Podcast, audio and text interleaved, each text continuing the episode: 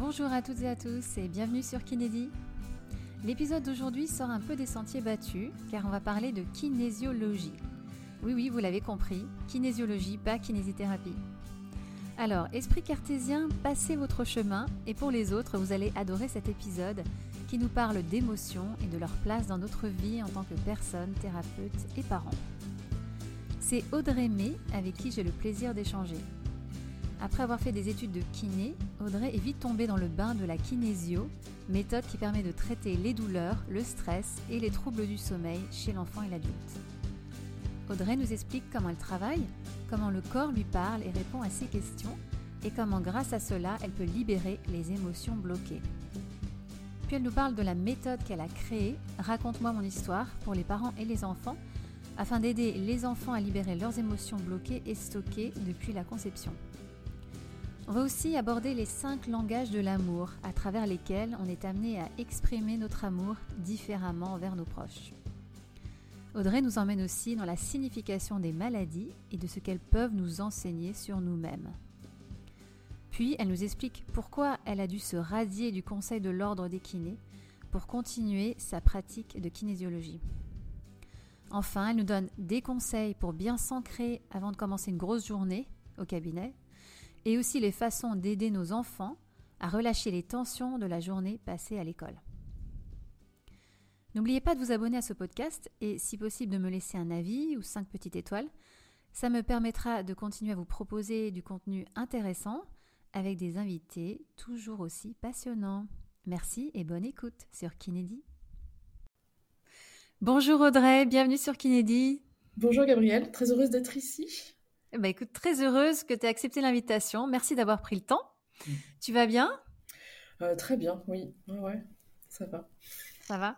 Bon, c'est l'approche de Noël, donc euh, la fin de l'année arrive et le début d'une nouvelle année euh, commence bientôt. Complètement. Après, je sens bien que là, les, personnes sont assez stressées pour l'arrivée de, Noël. Vraiment, ça les, ça les met en stress. Oui, oui, oui, oui. C'est vrai, hein. Ça a tendance à un peu à réveiller des, tensions.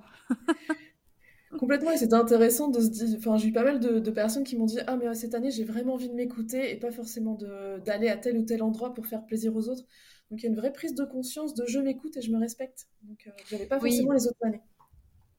Ça, c'est bien. Ça, c'est plutôt positif alors. Bah, je trouve, oui. Mhm. Alors Audrey, pour commencer, euh, la petite euh, phrase d'introduction, est-ce que tu veux bien te présenter en quelques mots? Nous parler de ton parcours? Oui, je suis Audrey May, je suis une kinésithérapeute devenue kinésiologue, puis traductrice de bébé, et j'ai vraiment à cœur de libérer toutes les émotions bloquées depuis la conception et même avant. Traductrice de bébé? Sympa ça comme terme. Ouais, j'aime beaucoup. Mm. Alors pourquoi kinésiologue?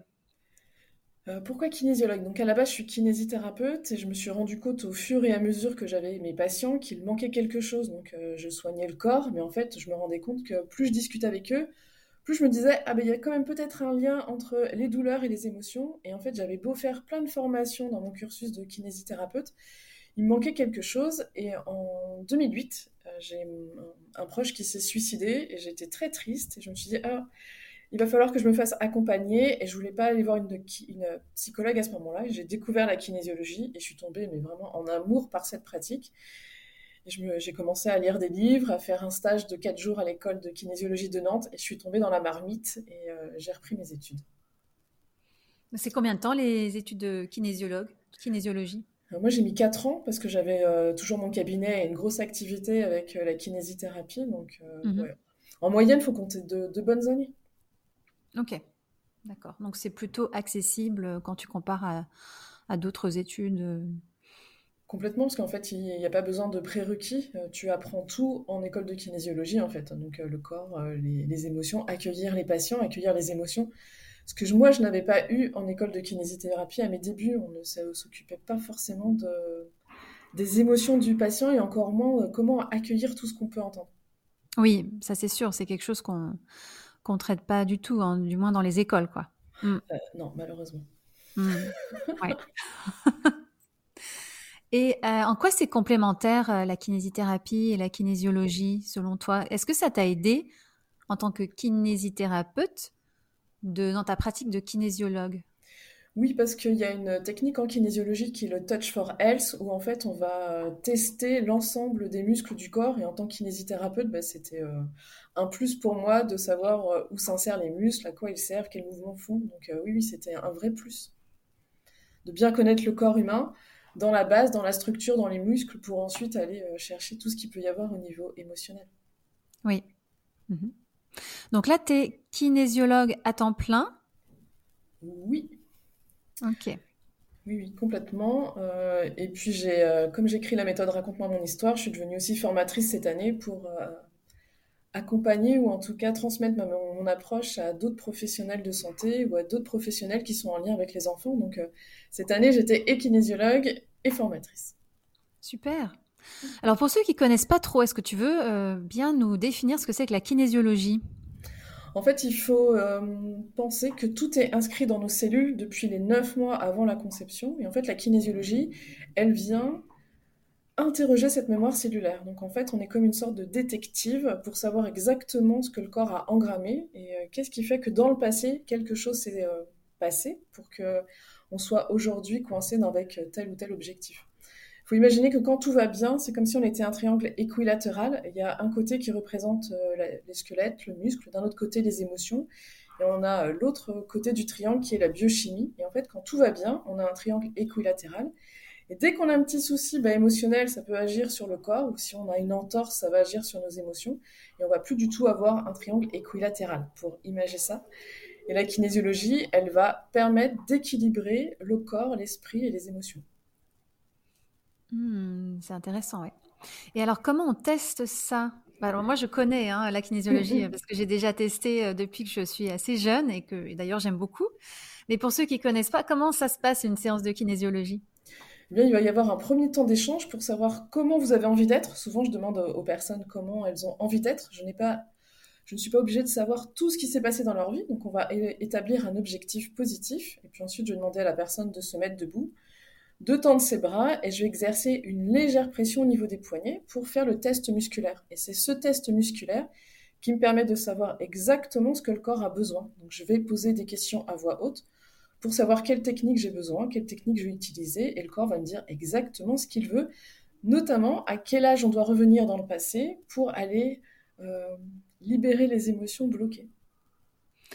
Alors, comment ça marche d'un point de vue physique quand tu poses des questions au corps et qui te répond? Qu'est-ce qui se passe? C'est comme si en fait il y avait un stress euh, musculaire entre guillemets, donc c'est-à-dire que donc en fonction de je, comment je pourrais expliquer ça? Ça fait tellement longtemps. Le fait d'appuyer au niveau des poignets, en fait, soit les bras vont tenir, il va y avoir un tonus musculaire qui va être euh, tonique, et en fait, euh, à un moment donné, quand ça lâche, ça veut dire que le corps il est stressé parce que par rapport à ce que je suis en train de me dire, et c'est comme s'il me disait Audrey, là, j'ai besoin de cette technique où j'ai besoin de, revenir à ce moment-là précis de ma vie. Alors ça peut paraître très bizarre hein, quand on est très cartésien. Euh, moi, la première, euh, j'étais très euh, étonnée quand j'ai appris le test musculaire. Ouais. Oui, c'est vrai que ça fait bizarre au début, pour, du moins pour ceux qui connaissent pas, qui n'ont pas l'habitude, quand on arrive dans une séance de kinésiologie. Alors moi, pour ma part, les séances que j'ai faites, j'étais allongée sur une table, pas debout, mm, mm. mais c'est le même principe en fait le, thérapeute posait des questions et tenait mon poignet. Mm, mm. Et c'est très très subtil. Complètement, oui. Hein. On est vraiment dans, des, dans des tout petits mouvements, euh, vraiment. Qu'est-ce que tu ressens du coup euh, dans le poignet du patient, de la patiente? Qu'est-ce qui se passe au toucher? Euh, c'est plus une tension en fait. Quand j'appuie, je sens que le bras il va rester dur et en fait c'est comme si je pouvais pas appuyer plus. Et quand ça lâche, en fait c'est comme si je m'enfonçais comme dans du beurre en fait. Donc il y a une sorte de toucher fin qui fait qu'on sait exactement ce qui va stresser le corps, entre guillemets. Donc, euh, quand tu poses une question fermée, par exemple oui ou non, le corps il répond oui. Et qu'est-ce qui se passe quand il répond oui? En fait, tout dépend de comment toi tu poses les questions. En fait, c'est si je pose une question ouverte par oui ou par non, c'est quand le bras va tenir, ça va me donner un oui. Mais si j'énumère des techniques ou euh, par exemple des âges, si je fais de 40 à, 30 ans, de 30 à 20 ans et que ça commence à lâcher, ça voudra dire qu'à ce moment-là, il faut que je cherche entre 30 et 20 ans. Hmm, ouais. Mhm. Alors, qu'est-ce qui fait que euh, tu parlais de mémoire cellulaire? Donc ça, c'est un concept très intéressant et du coup, c'est vrai que c'est très éloigné de ce qu'on apprend en, kiné et des, esprits cartésiens. Mais allons-y un peu pour, pour le fun. Qu'est-ce qui se passe dans notre corps quand on a des émotions fortes déjà en, tant qu'enfant, des, des, traumas, des chocs émotionnels? Qu'est-ce qui se passe qui fait qu'on encaisse, on stocke un peu les émotions? En fait, il faut savoir que dès que tu vis quelque chose euh, avec une émotion, tu vas enregistrer l'événement plus l'émotion. Donc ça peut être enregistrer un son, une posture, une image avec une émotion. Et en fait, c'est comme si les deux étaient liés. Donc à chaque fois que tu vas repenser au souvenir ou à quelque chose qui va te faire repenser à ce souvenir, les émotions, elles vont ressurgir comme si tu revivais euh, l'expérience du passé. Et la kinésiologie, elle permet de je dirais, de dissocier l'événement de l'émotion. Comme ça, tu peux repenser au souvenir, mais tu n'auras plus accès à toutes ces émotions qui étaient traumatisantes pour toi à cet âge-là. Hmm. Ok. Euh, est-ce que ça se ressemble un peu à la, à la médecine chinoise? Parce que hum, je suis allée voir un peu dans, tes, dans ta chaîne YouTube la mhm. danse des méridiens. D'ailleurs, je l'ai faite. Euh, j'ai bien aimé. J'ai trouvé ça très sympa comme exercice. Euh, et tu parles de méridiens. Euh, du coup, ça m'a fait un peu penser à la médecine chinoise. Oui, complètement. En fait, ce que j'ai pas dit tout à l'heure, c'est que la kinésiologie, elle est issue de la médecine chinoise, de l'ostéopathie et de la chiropraxie. Donc, euh, la plupart des techniques sont issues de la médecine chinoise. C'est pour ça qu'il euh, y a la danse des méridiens qui permet de rééquilibrer l'énergie dans notre corps.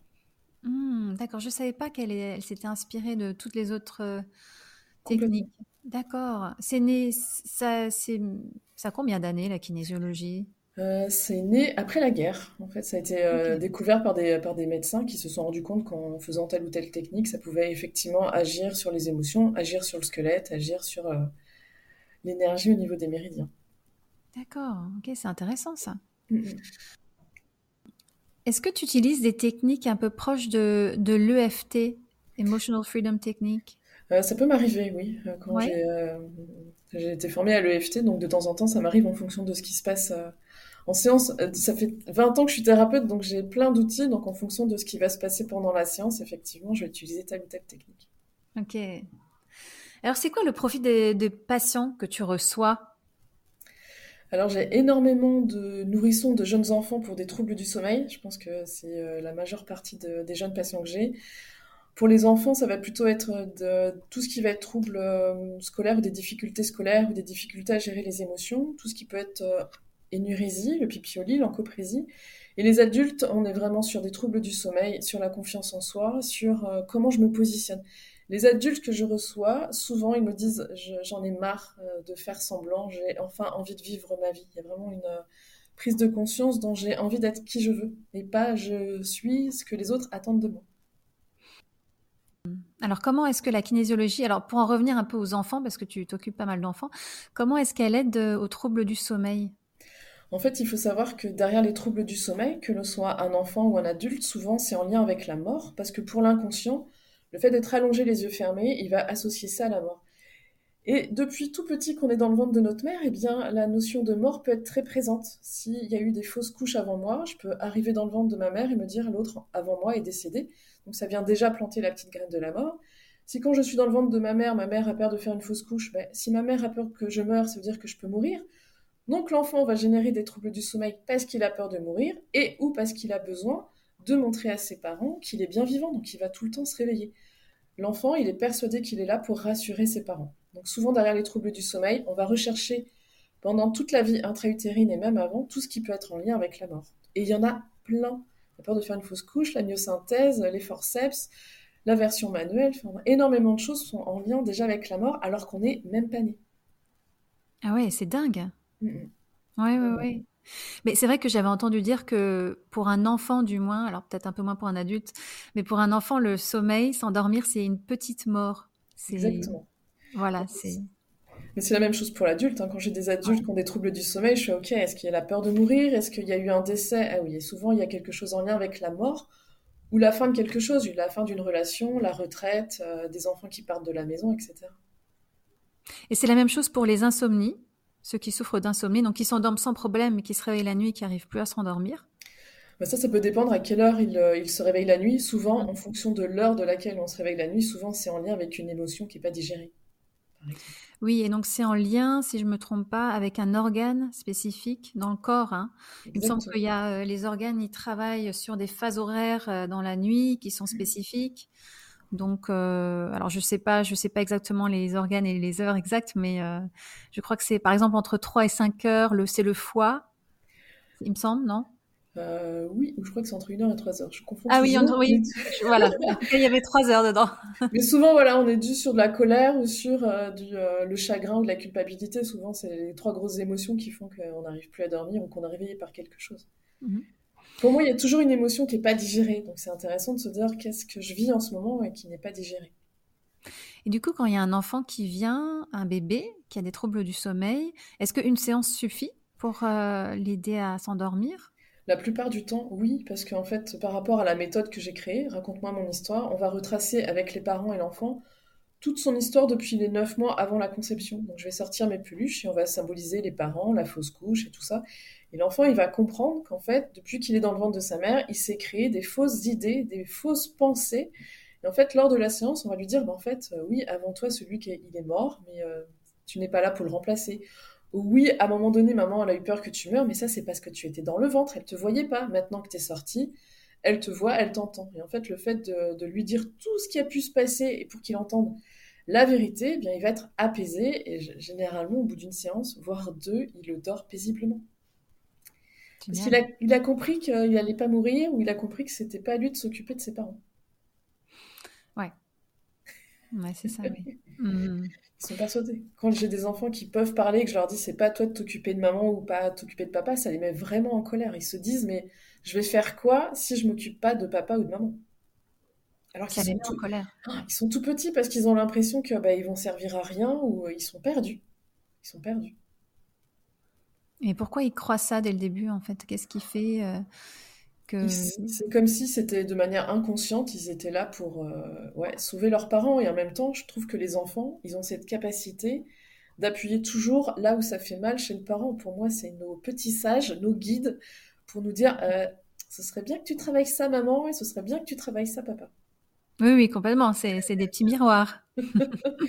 complètement. Donc souvent, quand j'ai des enfants, j'indique quand même souvent aux parents aussi d'aller voir leurs blessures Tant qu'on n'a pas réglé nos blessures, l'enfant, il va venir appuyer dessus. Oui. Ouais.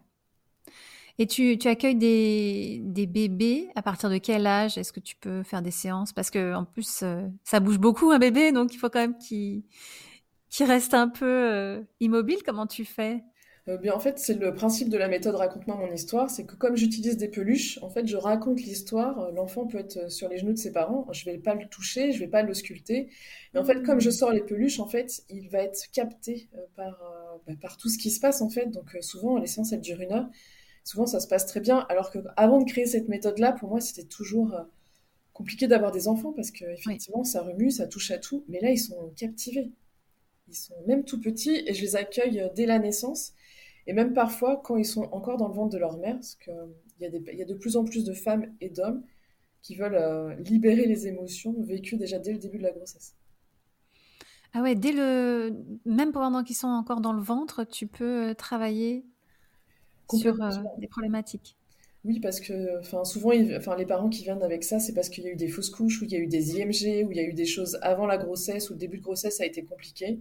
Hmm. Ils ont vécu des fortes émotions et ils ont vraiment besoin de l'indiquer euh, à leur enfant. Ok, ok, c'est intéressant, oui.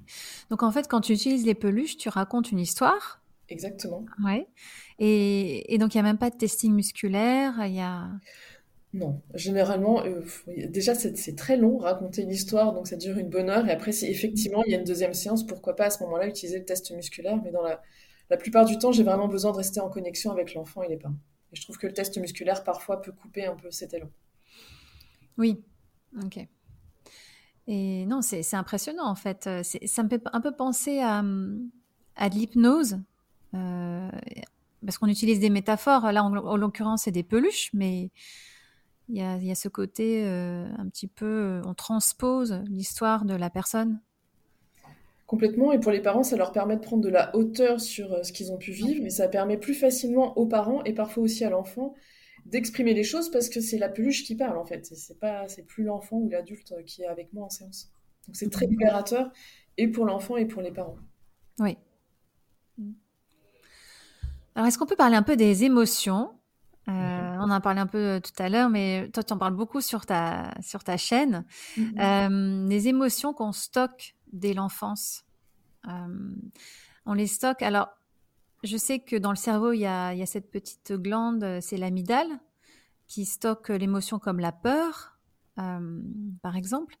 Et euh, quand on, par exemple, je prends un enfant euh, maintenant qui est grand, qui est adulte, et il a eu un trauma dans son enfance, un choc émotionnel. il y a quelque chose qui ressurgit dans, dans sa vie, qui, bah, qui lui fait ressentir la même émotion, le même instinct.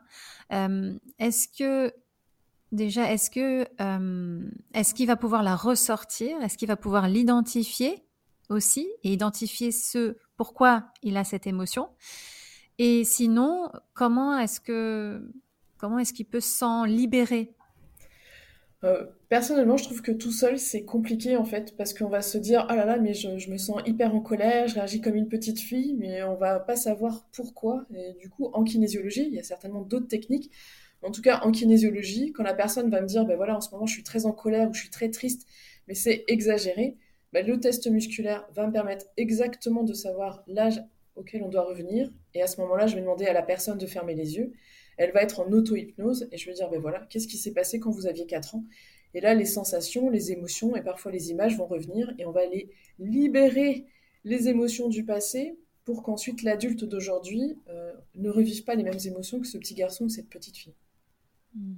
Je ne sais pas si je suis très claire. Oui, oui, oui, c'est clair. Est-ce que le corps, euh, parce que comme c'est le corps qui donne les réponses à travers le testing musculaire, est-ce que le corps, il peut filtrer les réponses? D'une certaine façon Par exemple, tu parles de revenir à un certain âge, 15 à 20 ans, 10 à 15 ans, 5 à 10 ans, etc. on a eu beaucoup, beaucoup d'émotions différentes. Est-ce que si une émotion, par exemple, à nouveau, est-ce qu'elle est, si elle est très enfouie, euh, dans ton subconscient, dans ton inconscient. Est-ce que le corps peut donner une réponse entre guillemets biaisée, j'ai envie de dire, ou erronée, ou alors c'est toujours vraiment la bonne réponse qui ramène au, bon moment, à la bonne émotion je ne sais pas si c'est clair ma question. Si, bah, en fait, c'est toujours bluffant. Ça ramène toujours. Euh, et puis, puis, ils me disent Oh, mais non, il s'est rien passé. Ok, bon, alors fermez vos yeux, puis on va y aller. Ah, mais si, je me souvenais plus de ça. Et en fait, souvent, c'est dérisoire ou anecdotique. Je me souviens d'un d'un homme qui réussissait pas à avoir des relations avec les femmes. On est revenu à ses trois ans. Il me dit ah, bah, Je me vois sur le lit avec ma mère, et en fait, elle me dit qu'elle veut pas se marier avec moi ce qui est normal. Mais lui, il s'est dit si ma mère veut pas se marier avec moi, ça veut dire qu'aucune femme va vouloir m'aimer. Et en fait, il était resté bloqué là-dessus. Donc on est allé libérer et rassurer cet enfant pour lui dire bah, c'est normal que ta mère veuille pas t'épouser puisque c'est ta mère.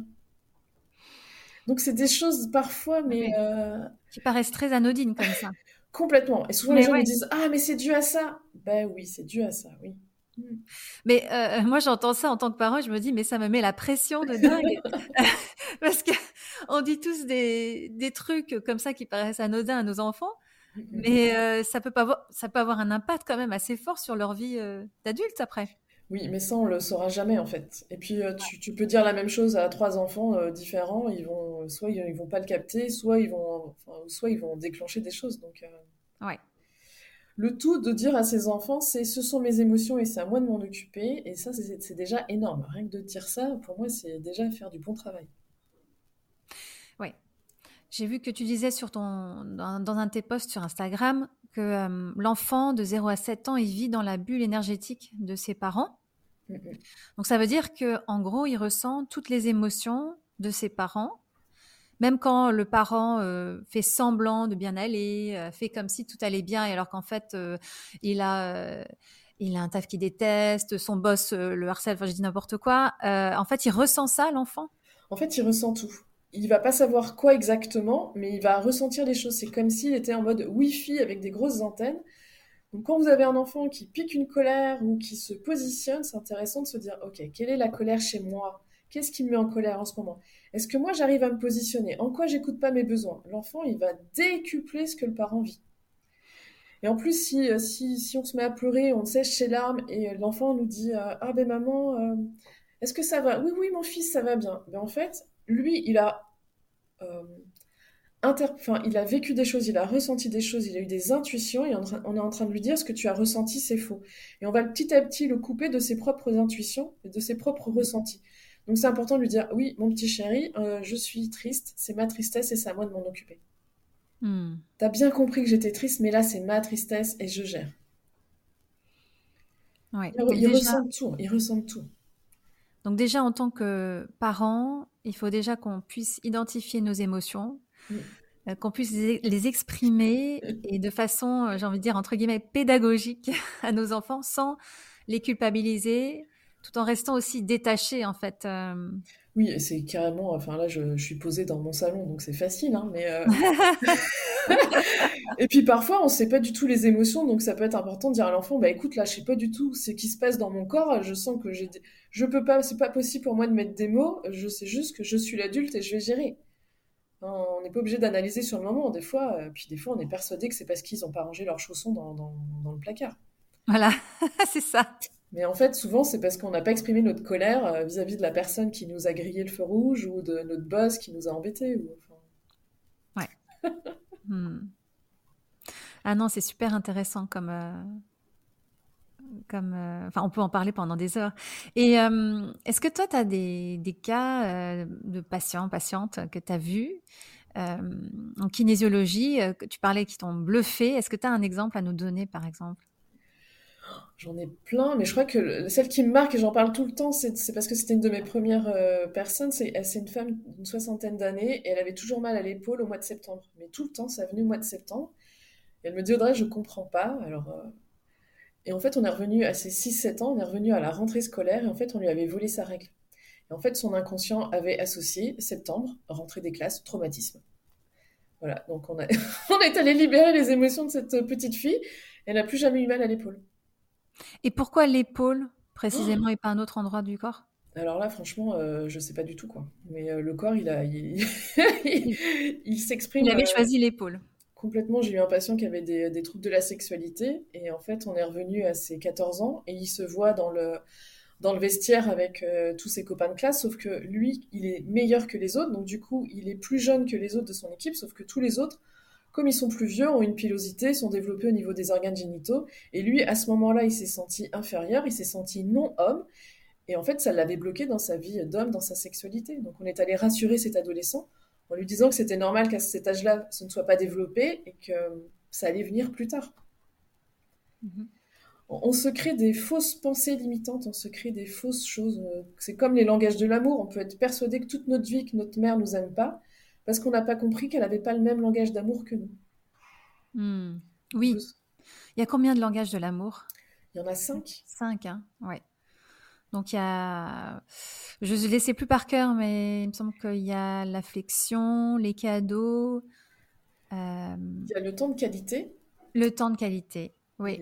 Euh, il y a les euh, mots valorisants. Oui. Ça fait quatre il y a peut-être autre chose, mais... Ah, j'en suis sûre, à chaque fois j'en oublie Donc, euh, les bisous, les câlins. ça, c'est l'affection. Voilà, on est dans tout ce qui est euh, l'affection, donc euh, les bisous, hmm. les câlins. On est dans les je t'aime, donc dans les compliments, le temps de qualité, les cadeaux. Ah oui, et les services rendus. Voilà. Services rendus. Oui. Eh il y a plein de personnes qui ne se sentent pas aimées ou par leurs parents ou par leurs conjoints ou conjointes parce qu'ils n'ont pas le même langage de l'amour. Donc ils vont se dire, ben, en fait, parce qu'il me dit jamais je t'aime, il m'aime pas. Sauf que peut-être que pour l'autre personne, je t'aime, ça c'est pas c'est pas important. Il va faire des cadeaux. que l'autre, si les cadeaux c'est pas important, ben les deux vont pas se sentir aimés. Est-ce qu'on peut avoir deux langages de l'amour? On peut les avoir tous. Moi, je sais que je les ai tous. Si je les ai pas tous, euh, On passe au suivant. Mais c'est hyper important et euh, chaque enfant est différent et chaque enfant a son langage de l'amour. Donc c'est important d'identifier quels sont les langages de mes enfants pour pouvoir leur apporter le langage qu'ils vont comprendre. Souvent, on veut donner la même chose à chaque enfant, sauf qu'en mm. faisant ça, il y a de grandes chances pour qu'il y en a qui se sentent pas aimés parce que le langage de l'amour ne leur correspond pas. Ouais. Et si je me sens pas aimée, je vais pas dormir, euh, je vais être turbulent, je vais faire des échecs scolaires, euh, je vais, je vais chercher l'attention de mes parents et tout ça. Il y a un très bon bouquin sur les cinq langages de l'amour. Alors, je sais plus de qui c'est. Gary Chapman. Voilà. Mm. Ouais. c'est lui qui décrit très bien. Complètement. C'est une vraie Bible et je trouve que c'est vraiment le cadeau. ce serait nickel, le cadeau parfait pour Noël que tout le monde devrait lire, vraiment. Ouais, c'est vrai. C'est vrai. Ouais, ouais. Euh, est-ce qu'on peut parler un peu des maladies euh, Donc, euh, je pense aux pathologies, là, parce qu'on est sur un podcast pour les kinés, en lien avec la kiné. Donc, par exemple, je pense à tout ce qui est maladies dégénératives, type Parkinson, Alzheimer, CEP. Est-ce qu'il y a des choses que la kinésiologie peut expliquer par rapport à ces maladies dans tout ce qui est Alzheimer, en tout cas dans tout ce que j'ai vu, c'est comme si on avait envie d'oublier une partie de notre vie. Ou souvent, c'est souvent, en tout cas de ce que j'ai vu moi, hein, c'est souvent des femmes qui ont eu des maris autoritaires. Donc souvent dans l'armée ou dans, des choses comme ça, où du coup elles se sont tues, ou elles ont été soumises, en tout cas elles se sont senties soumises et elles vont oublier. Donc euh, souvent on a ça. Euh, et souvent dans Alzheimer, elles deviennent violentes, elles vont dire des gros mots, enfin tout ce qu'elles ne se sont pas autorisées à dire dans leur vie, souvent euh, avec Alzheimer, elle se lâche. Dans tout ce qui est parkinsonien, dans tout ce que j'avais vu, il y a une notion de ralentir. Donc souvent, c'est des gens qui ont toujours été trop vite dans leur vie. Donc la maladie de Parkinson, elle invite à ralentir. Donc euh, tous, tous les, les, forcenés de, travail ou les, les, super actifs, ils peuvent avoir ça. Et la sclérose en plaques, on est vraiment dans une notion de je me sens coincée dans ma vie, je me sens sclérosée en fait. C'est comme si je ne m'autorisais pas à être qui je suis, je ne m'autorise pas à faire qui je suis. Donc soit de moi-même, soit parce que les gens autour de moi m'étouffent et euh, c'est comme s'ils m'empêchaient d'être euh, vraiment, de déployer vraiment qui je suis.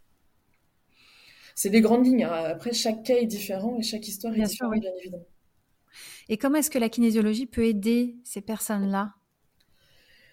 Euh, souvent, ils vont avoir un objectif bien précis. Donc, ça peut être euh, je retrouve de la mobilité ou je retrouve de la joie de vivre. Et souvent, on va revenir pareil à chaque fois sur l'origine de la cause qui fait qu'aujourd'hui, ou parce qu'ils ont déclenché ça, ça va, ils vont mieux comprendre pourquoi ils ont déclenché telle ou telle maladie.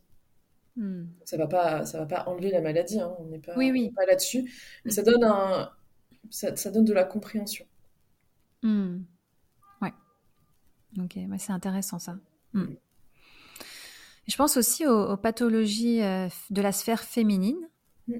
Donc tout ce qui est euh, endométriose, euh, ovaire polykystique, tout ça. Est-ce qu'il y a, est-ce que c'est en lien avec la féminité? Est-ce que donc il y a tout ce qui est en lien avec la féminité, tout ce qui est en lien aussi avec la maternité. Est-ce que j'ai vraiment envie d'avoir un enfant? Pourquoi j'ai envie d'avoir des enfants?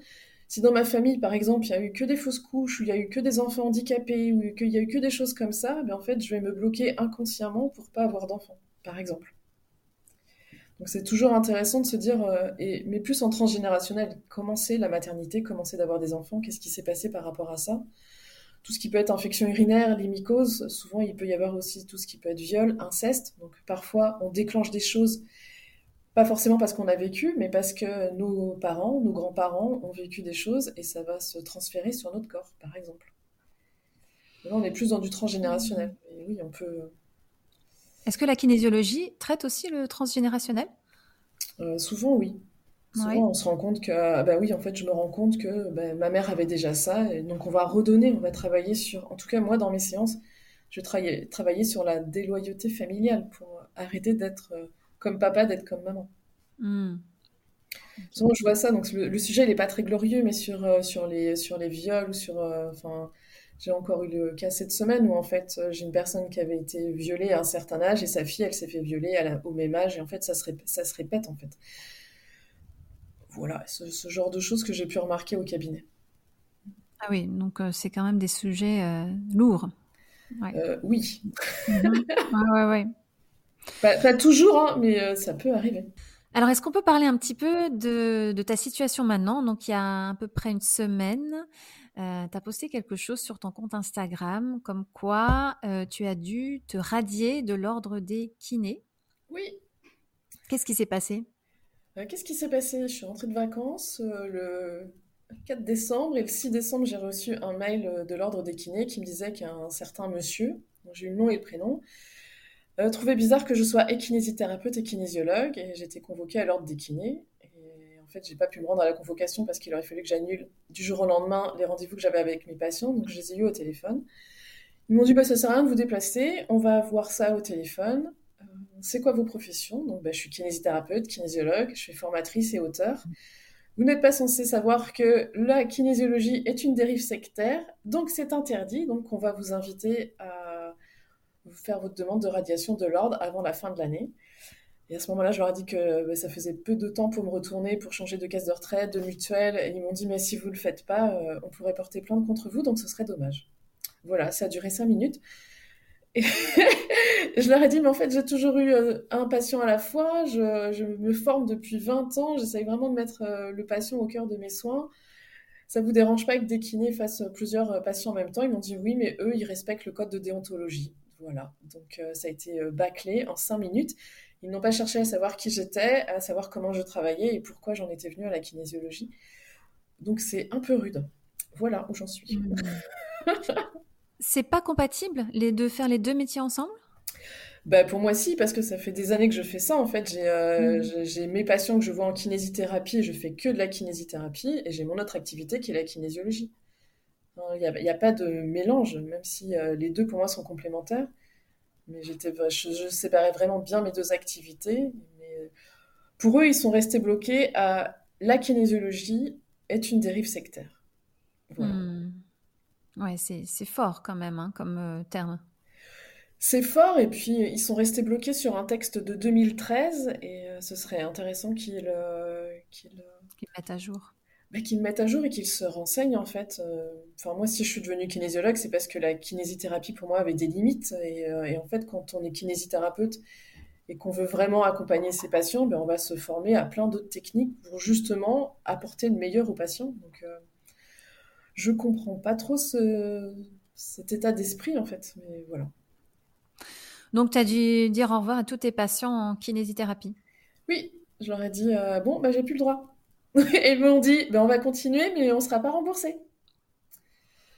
Je, trouve ça très dommage. je, ne je comprends pas trop. Je pense qu'on a oublié, en tout cas, euh, ce type de personnage, on oublié que ce qu'on voulait, c'était euh, mettre le patient au cœur. Et voilà. Oui. Et, et, en plus, comme tu le décrivais tout à l'heure, ça se, c'est assez complémentaire, la kinésiologie et la kinésithérapie. Euh, ben oui, en fait, euh, ou alors, je sais pas maintenant si dans leurs études, euh, il y a, y a, ils donnent le côté aspect émotionnel, je sais pas, ce serait bien en fait. Moi, je, suis diplômée de 2004, donc j'espère qu'en 20 ans, il y a eu des améliorations au niveau des études. Je, je, je, vois que, en fait, il y a de plus en plus de formations aussi, un peu moins cartésienne, un peu plus vers tout ce qui est énergétique. Euh, qui, concerne un public euh, de masseurs kinésithérapeutes. Donc, euh, il y a quand même un peu une ouverture qui se fait progressivement, même si le sujet à la mode, entre guillemets, à la mode, j'aime pas trop dire ça, mais le sujet dont on parle beaucoup, c'est le BP, tout ce qui est preuve scientifique. Mm. Mais en fait, pour moi, l'un n'empêche pas l'autre. Mais oui, mais depuis 20 ans, mais déjà à mes débuts, il fallait pas que les esthéticiennes fassent des massages, il fallait pas qu'elles fassent des drainages lymphatiques, sauf que il y a de plus en plus de kinésithérapeutes qui n'ont pas envie de masser, qui n'ont pas envie de faire du drainage lymphatique parce que bah, c'est pas assez rémunérateur. Et je, l'entends en fait, si on fait un patient à la fois, c'est pas valorisé du tout comme travail. Donc, euh, je comprends les kinés qui vont prendre plein de patients en même temps pour avoir un certain salaire. Oui, mais oui. Ça, c'est encore un autre sujet. oui. On va, on va l'éviter aujourd'hui, sinon Complètement. J'ai encore... voilà, j'ai encore deux, trois trucs à digérer, après ça ira mieux, je pense. Ouais. Est-ce qu'on est qu'on peut se traiter soi-même en kinésiologie? Euh, Je dirais non, mais ça permet de prendre de la hauteur. Là, tous les témoignages me disaient Ah, mais Audrey, il faut porter plainte, euh, tu dois être super en colère. Et en fait, je suis triste. Je pense que, euh, en tant que kinésiologue, la personne qui m'a dénoncé, je n'arrive pas à être en colère contre elle. Je me dis c'est son petit enfant à l'intérieur de lui qui réagit comme ça, ce sont ses blessures. Enfin, euh, ça me permet de prendre de la hauteur sur ce que je vis ou ce, ce qui peut se passer dans ma vie. Je les prends moins de front, je me dis, bon, je vais aller travailler ma blessure de l'injustice, et puis voilà. Hmm. Donc, se soigner soi-même, je dirais non, mais ça apporte un, ça, apporte un autre degré de lumière sur ce qu'on vit dans sa vie. Hmm. Hmm, c'est bien dit. Euh, d'ailleurs, est-ce que il y a des outils à disposition des thérapeutes, des professionnels de santé, donc là j'englobe euh, tous les professionnels de santé, hein, euh, qui sont fatigués, qui arrivent au cabinet et qui disent Oh là là, comment est-ce que je vais faire? J'ai 30 patients aujourd'hui, comment je vais faire? Est-ce qu'il y a des outils à disposition pour bah, les aider à surmonter une journée? Euh, bien, il y a une vidéo qui est sur ma chaîne YouTube qui s'appelle Les CAP, E-C-A-P, et en fait, c'est 4-5 euh, mouvements qui durent à peu près 5 minutes en tout, qui va permettre de réharmoniser le corps, réénergiser, bien s'ancrer. C'est vraiment des exercices que je donne aussi aux enfants euh, avant de faire les devoirs, avant de faire un examen, ça peut être avant de faire une réunion, donc ça peut être bien de commencer sa journée au cabinet par ces quatre mouvements, les CAP, E-C-A-P. D'accord, donc c'est des mouvements où il faut être debout? Faut être debout. Le premier exercice, c'est boire de l'eau, donc ça va. Le deuxième exercice, c'est stimuler des points d'acupuncture en faisant, en travaillant les yeux. Après, il y a des mouvements croisés. Et puis après, il y a deux mouvements euh, d'ancrage qui permettent vraiment de se recentrer. Ça dure cinq minutes. Donc, euh, pour moi, c'est le truc à faire. Mais qu'on soit thérapeute ou non thérapeute, pour les enfants, c'est vraiment super. Et il y a de plus en plus d'instituteurs et d'institutrices qui le font en classe pour retrouver en tout cas de la motivation et de la concentration pour les élèves. Oui, ça c'est bien. Mmh, mmh. Parce que euh, pour un enfant, être assis euh, sur sa chaise toute la journée, c'est pas naturel en fait. Euh, il a besoin de bouger, de se dépenser. Mmh, Donc c'est se mettre en mouvement et quand on est thérapeute, il y a la fatigue physique, mais il y a aussi tout ce que les parents, les, patients viennent nous dire et je trouve qu'au niveau émotionnel, on prend beaucoup. Donc ça peut être intéressant de boire de l'eau, de, comme si on voulait aussi se, je sais pas, se frotter le corps pour se dire allez, je me libère de ce que j'ai entendu, je me lave les mains, je me oui. Ce genre de choses, quoi. Bah, déjà, se laver les mains, c'est entre guillemets purificateur. Hein. bon, je pense qu'en tant que kiné, on se les lave assez souvent, mais euh, voilà. Il peut, y avoir, il, peut, y avoir, vraiment cette intention de se dire, ok, je me nettoie les mains, mais je me nettoie aussi de ce que je viens d'entendre ou de ce que je viens mm. de, capter, parce qu'en fait, euh, on capte beaucoup de choses en tant que thérapeute, et parfois on rentre euh, le soir à la maison, on est triste, on est en colère, et en fait, c'est pas du tout nos émotions, c'est ce qu'on a pu emmagasiner par rapport à nos patients. Ah mais oui, complètement, oui. Et donc ça, les caps, on peut le faire aussi le soir, avant de rentrer à la maison, pour passer à autre chose Complètement, oui, mm. souvent, ce que je conseille, c'est quand on rentre à la maison, mais que ce soit enfant ou parent, ça peut être noté sur un bout de papier tout ce qui nous a agacé, puis on met ça dans la corbeille. Euh, si les enfants ne savent pas écrire, ça peut être des billes ou des pâtes ou des choses comme ça, qui fait que voilà, j'ai vécu ça dans ma journée, je les mets dans un bocal et on met tout ça à la poubelle, comme ça on peut ensuite passer à autre chose. Ouais, c'est bien ça. Ouais. Parce que les enfants, ils ont besoin de ce sas aussi. Euh, souvent, ils sont encore un peu abrutis, ils ont la tête euh, plein de trucs, euh, des émotions de la journée, les copains qui ont fait des commentaires pas très sympas, des bagarres et tout. Mm, mm. Et ils apportent ça avec eux. Hein. D'ailleurs, ils ne sont pas les seuls, hein, les parents aussi. Tellement. Il faudrait qu'on fasse tout ça, ouais vraiment se décharger ou sinon c'est voilà on met une musique on fait les fous pendant cinq minutes et puis après on passe à autre chose mais vraiment qu'il y ait ce sas sinon le repas de famille du soir il est un peu euh, il peut être houleux quoi pesant ouais. ouais pesant oui c'est ça mm, mm. Mm. Audrey est-ce que tu as des projets pour 2024 oui, j'ai mon livre euh, La kinésiologie pour les enfants qui sort le 1er mars. J'ai une conférence sur Vannes euh, le week-end du 16 et 17 mars où en fait ce sont les rencontres universelles donc entre les médecines euh, conventionnelles et les médecines douces. Donc, euh, je vais peut-être inviter l'ordre des kinés qui se rendent compte qu'en en fait, il y a des événements qui relient et les médecines conventionnelles et les médecines douces. Et puis, je pars en, j'ai l'impression de partir en tournée euh, parce que je vais transmettre la méthode Raconte-moi mon histoire dans différentes villes de France et même en Suisse. Voilà, donc ça va être une ah, année 2024 très riche. Oui, parce que les thérapeutes on leur apprend pas à prendre en soin les jeunes enfants en séance. On nous apprend des techniques, mais on nous apprend pas tout le reste. Donc euh, cette méthode, elle est vraiment là pour euh, accompagner le plus de parents. Et moi, j'ai tellement de demandes que j'ai besoin d'avoir euh, des professionnels dans mon équipe entre guillemets qui vont aussi transmettre toute cette méthode. Donc là, c'est à destination des thérapeutes ou des parents?